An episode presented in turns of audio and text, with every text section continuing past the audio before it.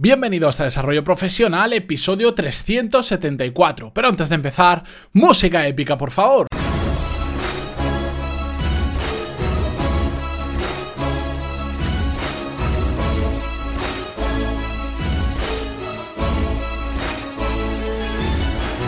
Bienvenidos a Desarrollo Profesional, el podcast donde hablamos sobre todas las técnicas, habilidades, estrategias y trucos necesarios para mejorar cada día en nuestro trabajo. Hoy, en concreto, vamos a hablar sobre una técnica o una herramienta muy utilizada, que de hecho yo utilizo a diario, para mejorar nuestra productividad, de la cual ya hemos hablado en otras ocasiones y después os dejaré enlaces a los diferentes episodios donde hemos hablado sobre este tema. Pero hoy eh, os voy a contar no solo la parte bonita de esta técnica, todas las ventajas que nos ofrece, sino la parte que menos me gusta. Y es que hay muchas técnicas, porque hoy vamos a hablar del time blocking, pero hay muchas otras técnicas o herramientas herramientas de productividad que nos pueden ayudar mucho, pero si no las sabemos utilizar bien, nos pueden convertir en sus esclavos, pueden traernos más perjuicios que beneficios. Y de eso exactamente quiero que hablemos hoy. Pero, ¿qué es el time blocking para los que no lo conozcáis todavía? Es una técnica muy fácil, muy sencilla de aplicar, pero que funciona muy, pero que muy bien. Se trata de simplemente a cada tarea asignarle una fecha y una hora en concreta para hacerlo. ¿De acuerdo?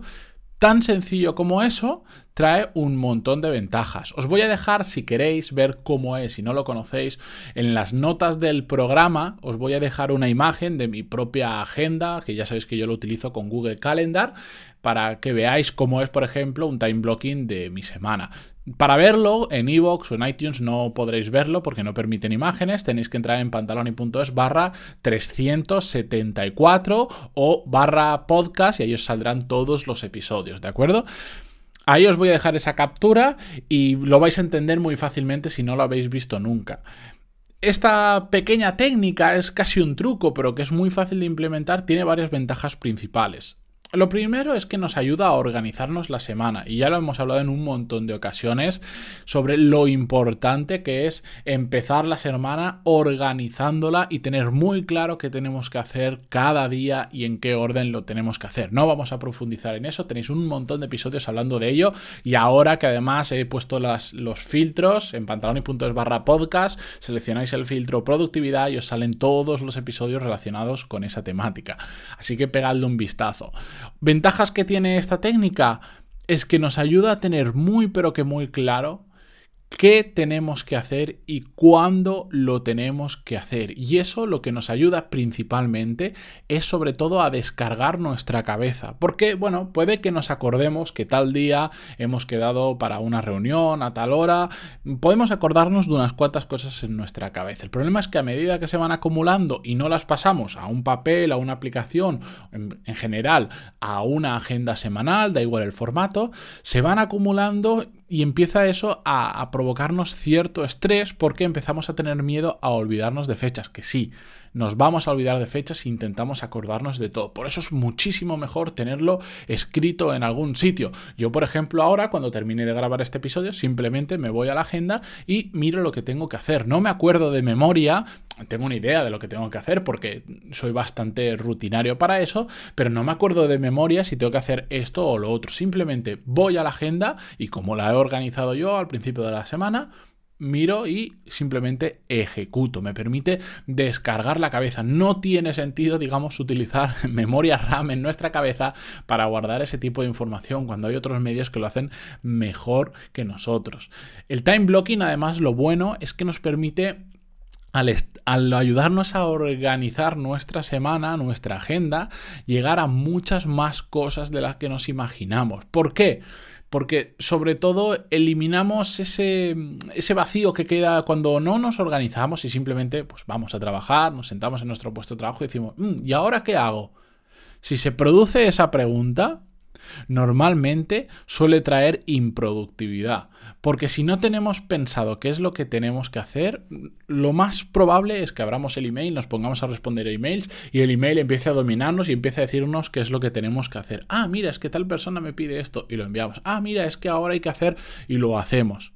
Hemos perdido el control de nuestro trabajo. El time blocking nos permite lo contrario, tener un control absoluto de qué tenemos que hacer y cuándo lo tenemos que hacer. Y si eso lo unimos con focalizar en aquellas tareas que son realmente importantes, que son la que nos acercan a nuestros objetivos, es cuando realmente le vamos a sacar provecho y sobre todo vamos a avanzar mucho en el trabajo y no vamos a tener esa sensación de estar todo el día ocupado, pero que al final no hemos hecho nada.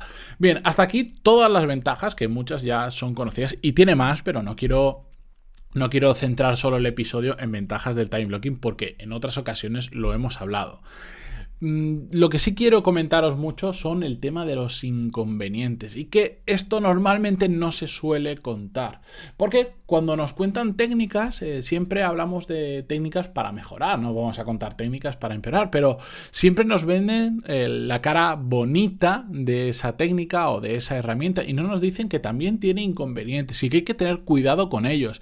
Evidentemente, normalmente estos inconvenientes suelen ser producidos por una mala utilización de la técnica o una mala utilización de la herramienta, por supuesto. Si lo utilizamos bien, le podemos sacar mucho provecho, pero si lo hacemos mal, puede ser peor que no utilizarla. Y esto lo he visto muchísimas veces en, aquellos que empiezan a organizarse la agenda por primera vez, que están aprendiendo, cuando ven la técnica del time blocking, les gusta mucho, ven que funciona y de repente su agenda eh, eh, está más llena que, vamos, que, la agenda de Elon Musk, que, que, es inabordable toda la cantidad de bloques que se han puesto. Esto lo he visto muchas veces. Tengo un curso de productividad donde hablamos sobre este tema y mucha gente cuando lo hace se empieza a organizar la agenda, me envía pantallazos de la agenda para que lo vea y, a veces alucino de la cantidad de cosas que se puede llegar a meter una persona en un día. De cosas, eh, de tareas que están tres y cuatro tareas solapadas dentro del mismo cuarto de hora porque creen que tardan dos minutos en hacer algo, entonces se ponen varias para hacer en, un, en el bloque mínimo que te permite Google Calendar, que es un cuarto de hora, y ahí es cuando empiezan a venir los problemas. Los problemas derivados de la presión del trabajo provocados única y exclusivamente por el time blocking. Bueno, realmente por nosotros mismos, que somos quienes lo hemos hecho. Pero tenemos que tener muy en cuenta esto. Hay que saber hacerlo y hay que ir poco a poco. El principal error que comete la gente es subestimar el tiempo que van a tardar en hacer las cosas. Entonces, si creemos que vamos a tardar media hora y nos organizamos la agenda conforme a ello, bien si lo cumplimos, pero si empezamos a tardar 45 minutos, una hora o una hora y media, ¿qué pasa? Que abrimos la agenda y ya vemos que la siguiente tarea ya empezamos a llegar tarde, ya no la podemos hacer y se empiezan a acumular, se empiezan a acumular y al final del día, ¿qué pasa? Que igual solo has cumplido la, la mitad de la agenda o tres cuartas partes de la agenda de lo que te habías marcado. Y no quiere decir que no haya sido productivo, igual has estado trabajando focalizado, sin distracciones, todo el día. Pero pasa que te has organizado mal el time blocking, que has, subestimado demasiado el tiempo que se tarda en hacer las cosas. Y eso a muchas personas le provoca una ansiedad, les provoca una presión que no es necesaria para trabajar, porque creen que están haciendo algo mal, porque creen que no llegan a todo, que no dan para más, etcétera, etcétera. Y simplemente el problema está en que no han sabido gestionar bien el time blocking a la hora de programarlo. Otro de los grandes inconvenientes que tiene este sistema, que aquí yo sé que hay más gente que va a tener, me va a poder discutir si quiere, es que yo lo considero también una forma de hacernos esclavos del propio sistema. A veces dependemos tanto del time blocking que parece que si no lo pone en el time blocking no lo hacemos. O que si lo pone que tenemos que hacerlo en tal momento no lo podemos cambiar. Y hay que hacer las cosas con un poco de cabeza. Es algo que hemos creado nosotros para ayudarnos. Si en algún momento nos está poniendo alguna barrera, nos está creando algún inconveniente, tenemos que saber ser flexible y cambiarlo en el momento que haga falta. Si por alguna situación hay una tarea que tenemos para otro día de la semana y sucede que hay que hacerla ahora, no pasa nada. Si el time blocking cuando lo hacéis con, por ejemplo, con Google Calendar, es muy fácil mover bloques de tiempo. Podéis adelantar, podéis mover, cambiarlo de día, no pasa nada. Si al final de lo que se trata es de que sepáis qué tenéis que hacer y cuándo tenéis que hacerlo. Y si cambia algo, que podáis ser flexibles, que lo podéis cambiar lo más rápido posible y adaptaros a la nueva situación. No os convirtáis esclavos de vuestro, eh, esclavos de vuestro propio sistema, que nadie os está obligando a hacerlo tal cual así, ¿de acuerdo? ¿Por qué? Sobre todo porque si, si, no somos flexibles, si subestimamos los tiempos en que tardamos en hacer las cosas y al final no nos organizamos bien con el time blocking, de repente hay muy poco margen de maniobra para hacer cualquier cosa que no haya salido como lo teníamos planificado. Y eso os lo aseguro que genera un estrés brutal. Una forma muy sencilla, aparte de las que ya hemos mencionado, de por ejemplo ser flexible y estimar mejor los tiempos para eh, evitar este estrés del time blocking es eh, simplemente dejar más huecos en blanco. Más huecos en blanco, dejar fracciones de media hora, una por la mañana, una por la tarde, todos los días, para pequeños imprevistos y cosas que surjan que lamentablemente van a surgir. Y de esta forma, pues ya sabremos que estamos cubiertos. Y si durante ese periodo de media hora o una hora que hemos dejado en blanco, finalmente no hay ningún imprevisto, no pasa nada, poneros a adelantar otra tarea que tengáis para, para la tarde o para el día siguiente y cuando la termináis la borráis y ya está.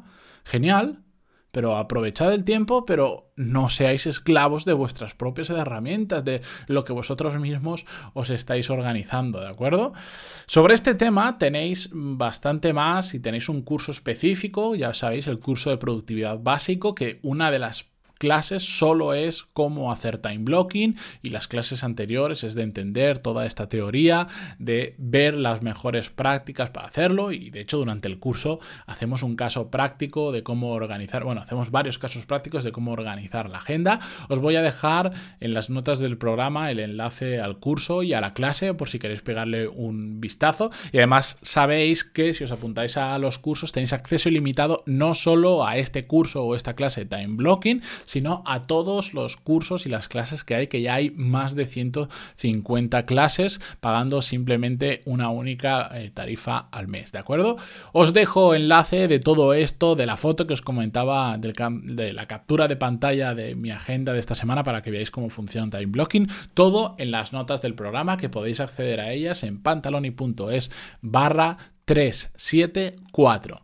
Espero que os haya gustado el episodio. Si es así, se agradece muchísimo que dejéis un me gusta o un comentario en iVoox y también, si os gusta el podcast, una valoración de 5 estrellas en iTunes. Muchísimas gracias y volvemos mañana con un nuevo episodio.